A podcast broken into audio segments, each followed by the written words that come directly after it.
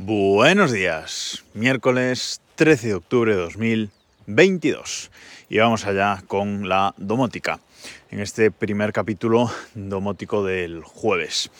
A partir de ahora, mm, yo creo que a partir de las próximas semanas, el jueves domótico va a volver a ser único, va a haber solo un episodio, creo que ya he sacado lo más eh, gordo que tenía que, que iros contando y que quería sacar pronto en el, en el podcast, así que creo que a partir de la semana que viene va a ser único el capítulo de los jueves, el capítulo domótico de los jueves. Por cierto que el martes, al acabar el podcast, decía nos escuchamos mañana, eh, porque en ese momento no me di cuenta de que ayer fue festivo, festivo nacional y evidentemente no hubo podcast. No me enrollo más. Vamos ahora sí con el jueves domótico y hoy quería hablaros de una cerradura inteligente, otra cerradura inteligente.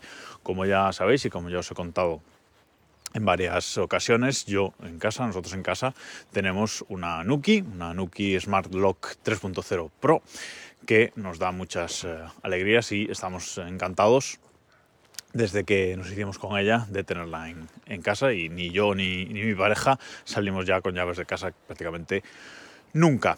Pero hay otras opciones, hay otras opciones para esta cerradura. La Nuki, eh, pues hay que decir que hace bastante ruidillo, menos que la 2.0, pero hace bastante, bastante ruido. No es un problema en nuestro caso, pero hay que tenerlo en cuenta, por supuesto.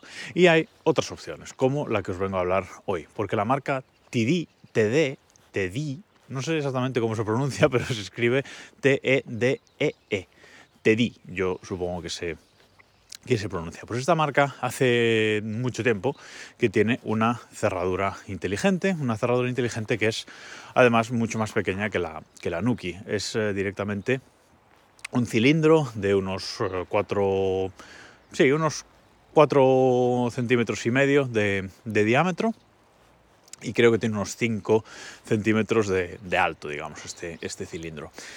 Y se coloca en la, en la puerta, lo único... Eh, bueno, malo entre comillas, que tiene esta, esta cerradura es que estaba enganchada a un cilindro, a un cilindro propio de la, de la marca, tiene un, este cilindro que, que no facilitan, sino que hay que comprar aparte, pues tiene uno de los extremos para meter una, una llave y en el otro extremo tiene como un pequeño circulito que es lo que se engancha a la cerradura. Y la cerradura eh, va enganchada en esta, en esta punta del, cilindro que tenemos que meter en la puerta.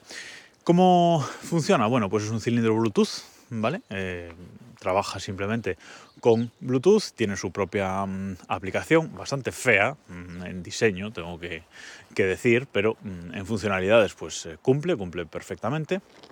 Y luego es una cerradura que se integra también con eh, Apple HomeKit, con Google Home, con el sistema de eh, Alejandra, es decir, en ese sentido se integra con cualquiera de los sistemas, aunque eh, si solo tenemos lo que es el, cilindro, lo que es la cerradura en, en sí, que insisto, solo es Bluetooth, solo se puede integrar en HomeKit. No hay problema en integrarlo en, en HomeKit y funciona, pues igual que funciona la Nuki, como cualquier integración de una cerradura inteligente en HomeKit bloquear, desbloquear y punto. Por cierto, que estoy intentando añadir eh, bueno, una cosilla a mayores a, mi sistema HomeKit relativo a la Nuki, que ya os contaré en otro, en otro episodio cuando lo consiga, porque no lo, no lo he conseguido.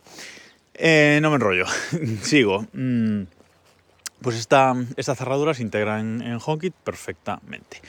A mayores, la marca vende un bridge, vende un puente que lo que hace es conectarse por Bluetooth a la cerradura y da conectividad Wi-Fi a la cerradura.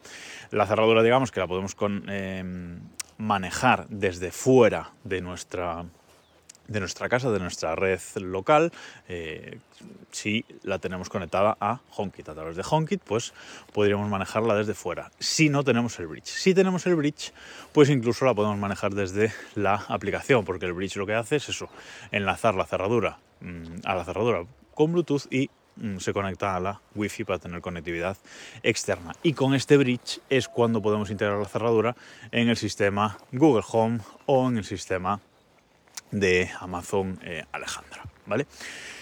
¿Qué pasa? ¿Por qué es noticia esto ahora? Porque esta cerradura ya lleva tiempo en el mercado. Lo que pasa es que esta cerradura cuesta es mucho más cara que la Nuki. Es una cerradura que cuesta 300 euros, solo la cerradura, el cilindro te lo venden aparte y el puente te lo venden aparte. Y tampoco son baratos. Creo que hay un pack con las tres cosas que ronda los 500 euros. Con lo cual es una cerradura bastante cara.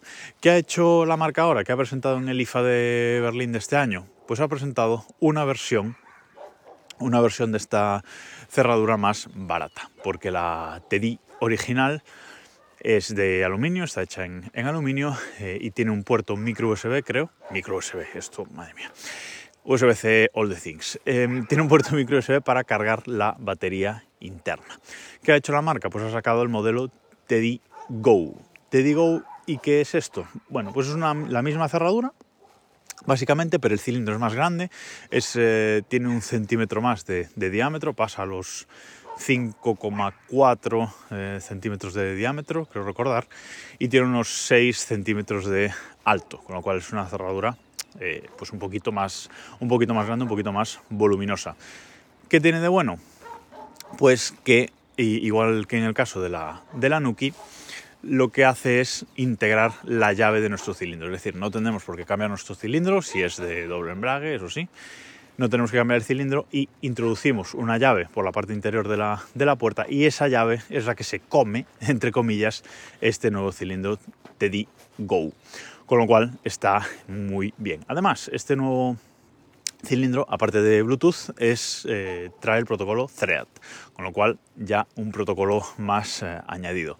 Decir que la marca ha informado de que la cerradura original va a ser actualizada para, aparte de Bluetooth, soportar también Thread. Pero esta nueva, como digo, ya viene con el protocolo Thread también. Y en cuanto a funcionalidad, es exactamente igual que la original. ¿Qué pasa? Que esta nueva Teddy Go es de plástico en vez de aluminio, aunque la han hecho así que estéticamente parece, parece igual, la han hecho así gris, como si fuera color aluminio, pero es de plástico y además no va con batería, sino que va con tres pilas de estas pequeñitas gorditas, como si fuera una pila doble A pero de mitad de altura, de estas que suelen llevar algunos mandos de garaje, etcétera. Bueno, pues funciona con tres pilas de este tipo que cuando se acaban pues hay que tirarlas y cambiarlas por otra y, listo, que vale unos 4 euros cada una de estas pilas, ¿eh? o sea, no son pilas baratas. Em, Todavía no, está en el mercado, todavía no hay precio oficial, pero la intención de la marca es que sea una cerradura de mm,